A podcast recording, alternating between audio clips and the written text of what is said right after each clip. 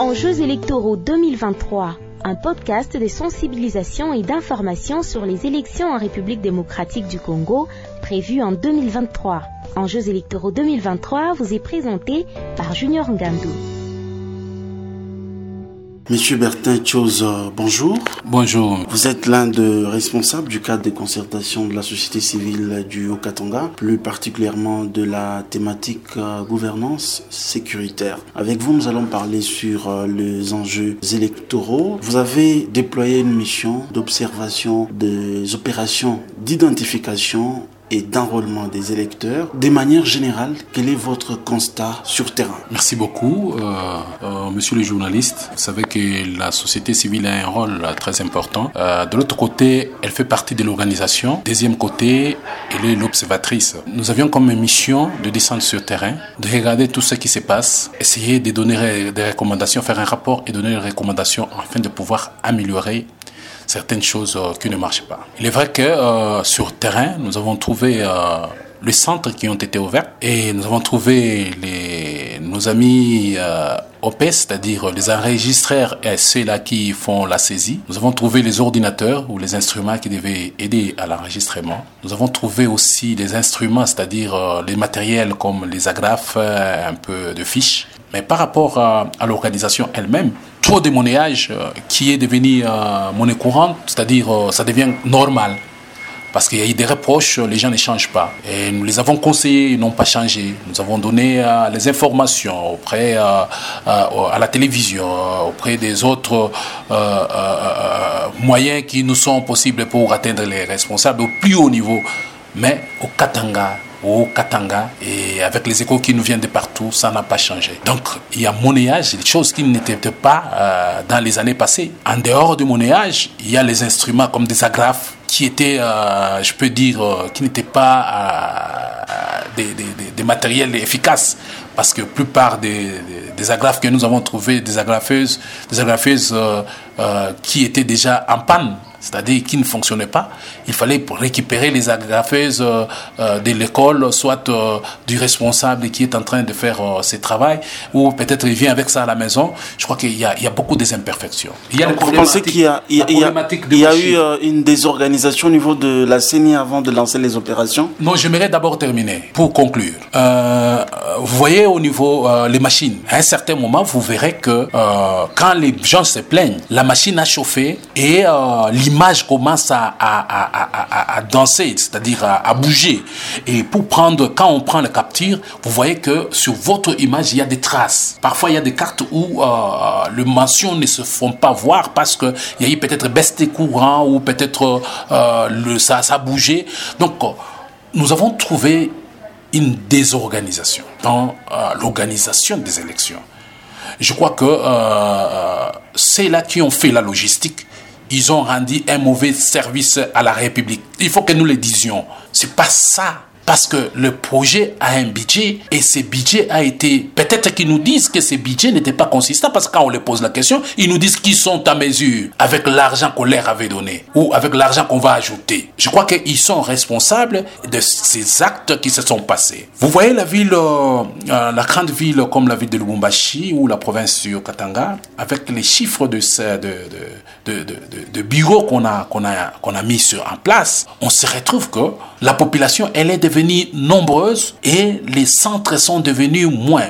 Il y a le règle, la loi de l'offre et de la demande. Nous nous retrouvons qu'il y a une masse terrible auprès de, de, bureaux du centre d'élection électorale, mais aujourd'hui, ils ne savent pas prendre en charge tous ces gens-là. Certes, ils ont ajouté 15 jours, mais si nous prenons le, les 12% là où on était avant d'arriver à, à 15%, les 12% qu'on avait, on les, on, les met pour une année. C'est le, la même, le même engouement qu'il y avait jusqu'à ces jours. C'est ça. Et d'ailleurs, c'est plus que ça. Quand on prend les 12%, on le met sur 30 jours et qu'on prend 15 jours, vous verrez que nous, nous allons retrouver que nous ne pouvons travailler que sur 16, sur 6%, que nous allons ajouter à ces 12, nous aurons 18%. Et même si on ajoutait une semaine, donc nous n'aurons pas à atteindre même 50% de la population prévue, pas euh, la population qui, euh, euh, qui réelle. Donc c'est la population prévue.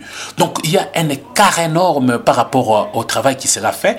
Certes, la, avec comme conséquence, les sièges seront diminués au niveau du Grand Katanga. Ça, il faut qu'on ne mâche pas les mots. C'est ça le résultat final pour nous, le projet, le, le projet tennis. Donc nous retrouvons qu'il y aura déjà moins de sièges au niveau du Haut-Katanga et c'est la conséquence de décisions euh, qu'on aura euh, au niveau de, national. Donc, et, vous, pensez, vous pensez que euh, ça fait partie d'un plan machiavélique de la CENI pour que le, Katanga ait moins d'élus, selon l'analyse que vous êtes en train de faire? Je suis de la société civile du Haut-Katanga, dans le Grand Katanga. Et quand je regarde ça, je ne peux que confirmer. Au moins qu'ils nous prouvent les comptes qu'ils nous ajoutent des mois pour changer ce que nous nous regardons, nous projetons. S'ils ne nous ajoutent pas deux mois, ça signifie tout simplement que c'est quelque chose qui est déjà chaotique, qui est déjà triqué. Alors on risque de rejoindre ceux-là qui ont refusé. Mais nous, en tant que patriotiques, patriotes plutôt, nous sommes obligés de pousser et l'autorité et la population à aller s'enrôler parce que c'est ça notre loi. Nous ne pouvons pas euh, faire comme les, politiciens de dire ne partez pas, mais nous, nous allons pousser, mais pousser aussi l'autorité euh, de la CENI de réorganiser ces choses. Ce qu'il a fait, c'est pas bien. Il l'a fait sciemment. Et nous ne sommes pas contents. Nous devons lui dire concrètement et véritablement qu'elles ne sont pas contents.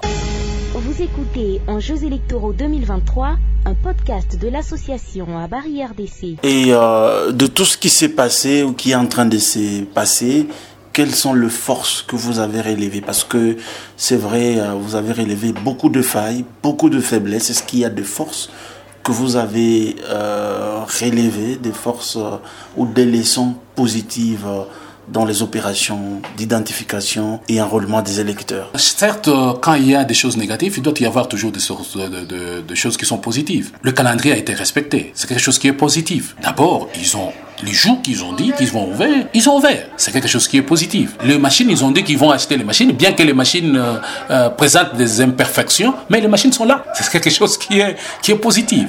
Et du fait que les gens sont en train de partir déjà sans, sans, sans relais, c'est déjà quelque chose qui est positif. Mais euh, quand on prend la balance, on trouve que il y a beaucoup de choses à refaire. Hein. Voilà un peu. Il y a des partis politiques qui ont appelé au boycott. Est-ce que au niveau de la société civile, vous pensez que ces boycotts euh, pourraient avoir une certaine incidence, soit une crise, lors de prochaines élections? Moi, je crois que ce sont des erreurs. Et nous, en tant que société civile, nous n'encourageons pas ça. Je pense qu'ils doivent aller dans un sens de pousser l'organisateur. Parce que, et eux, et nous, nous sommes dans la maison, c'est-à-dire dans la CENI. Nous devons pousser les animateurs que nous nous sommes choisis. Parce que ces gens-là, ce sont eux les partis politiques. Écoutez, dans ces calculs que je suis en train de faire, il n'y a pas majorité, il n'y a pas minorité, il n'y a, pas opposition. Hein? Euh, il n'y a pas majorité, il n'y a pas opposition parce que si le bureau, euh, il y a moins de, de, de, de candidats et, moins de, chaises, hein? Donc, euh, et la majorité et l'opposition, tous vont, vont subir. Donc, à ce, temps, à ce moment-là, il n'y a, pas, il n'y a pas un problème de coalition, il n'y a pas un problème. Ça, c'est d'abord se battre sur le nombre de chaises, de sièges plutôt, pour avoir place à l'intérieur. S'il n'y a pas de, beaucoup de sièges, donc, et même l'IDPS, et même euh, euh, l'ensemble, et même les autres partis politiques, PPRD et autres, ils n'auront pas de place. Mais nous, en tant que société civile, nous n'encourageons pas nous n'allons pas encourager les boycotts, mais par contre nous encourageons à ce que nous puissions pousser pour que les choses changent. C'est notre pays. Nous nous sommes donné un cycle et nous devons les respecter. Voilà un tout petit peu notre façon de voir.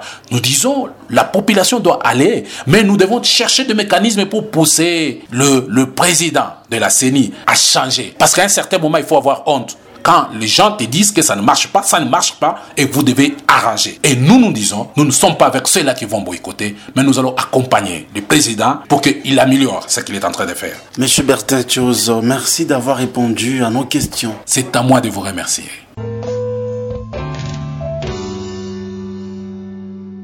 Cette émission vous a été proposée par Abari RDC grâce au soutien de l'Institut républicain international IRI, l'Agence américaine de développement international USAID et le Consortium pour le renforcement des élections et du processus politique CEPPS.